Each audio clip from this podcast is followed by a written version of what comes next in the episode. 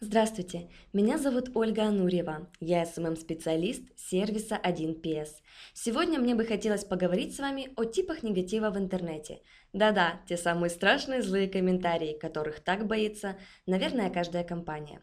Давайте разбираться, как правильно обрабатывать негатив, чтобы не навредить своему бизнесу.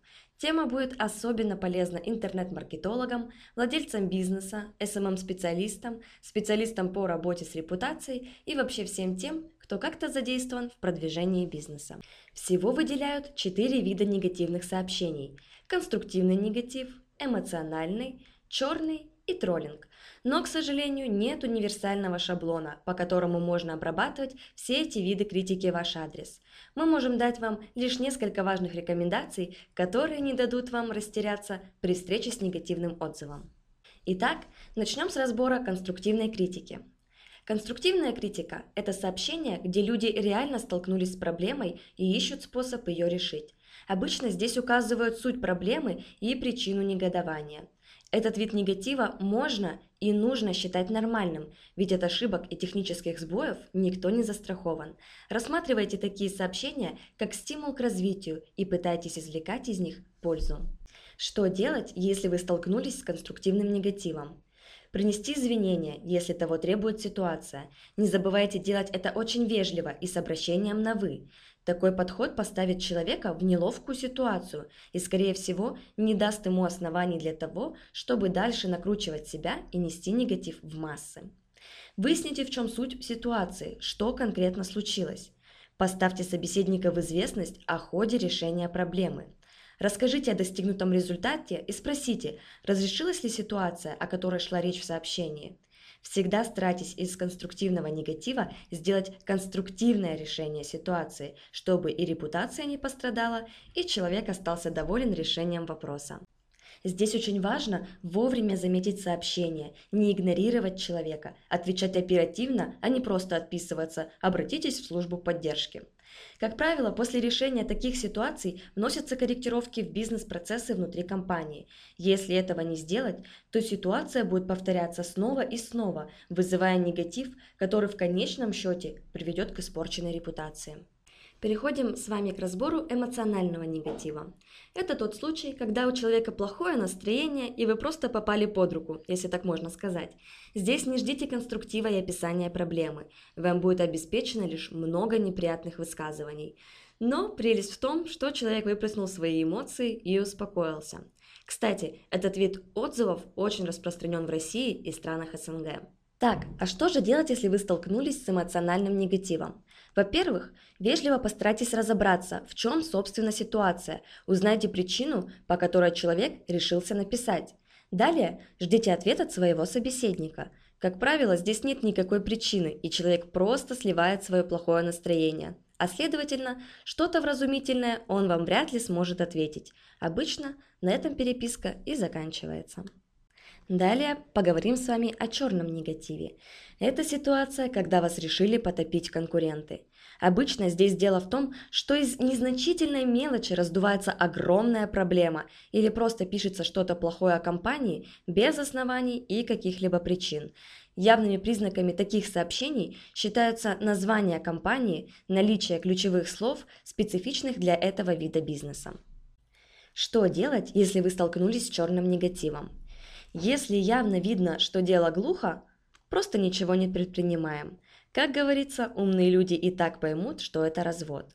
Но если все же есть сомнения, то стараемся вывести диалог на обсуждение подробностей и смотрим на реакцию. Здесь может быть два варианта развития событий. Либо проблемы нет и обсуждение быстро сведется к нулю, либо проблема действительно есть, ее очень профессионально раздули или хорошо поддерживают легенду. В таком случае Пишем администратору и пытаемся перекрыть тему, но это вряд ли поможет или же потребует финансовых вливаний. Лучший вариант – запустить своего тролля, который оттянет внимание от темы диалога, будет постить всякую ерунду, забьет комментарии других пользователей тонной своих сообщений. Сложность с черным негативом в том, что понять по комментариям и сообщениям, заказали вас или нет, крайне сложно, а уж тем более сложно узнать, кто это сделал. Следующий тип негатива – троллинг. Троллинг – это вид злостных комментариев в ваш адрес, который иногда можно спутать с эмоциональным негативом, но в отличие от второго, здесь троллю просто нечем заниматься. У него, как правило, ничего не случилось, просто он такой человек. Ему всегда и все не нравится, его все раздражает, и, что удивительно, скорее всего, он просто развлекается таким образом. Что делать, если вы столкнулись с троллингом в сети? Во-первых, если вы не уверены, что это троллинг, попробуйте выяснить, в чем, собственно, причина возмущения. Причины, естественно, никакой не будет, и в ответ ничего вразумительного вы не получите. Не кормите троллей, не продолжайте доказывать, что вы белые и пушистые. После нескольких сообщений, когда стало ясно, что конструктива не будет, перестаньте писать. Тролль еще покричит, поплюется в чате, а потом у него пропадет интерес к вам, и он будет искать другую, более общительную жертву. И не волнуйтесь, умные люди и так поймут, что проблемы нет. Что важно, никогда не опускайтесь до уровня троллей и не начинайте им писать в стиле «сам дурак, э, где факты?». Здесь тролль вас задавит своим опытом и отсутствием стесненности в выражениях. Если отвечаем, то только вежливо и по делу. И в конце хотелось бы дать вам несколько важных правил, о которых не стоит забывать, работая с отзывами. Никогда не пытайтесь удалить комментарии. Это может только еще больше разозлить клиента и активировать все его темные стороны, что приведет к еще большему эмоциональному потоку негатива. Никогда не пытайтесь перетянуть пользователя на другую площадку для общения.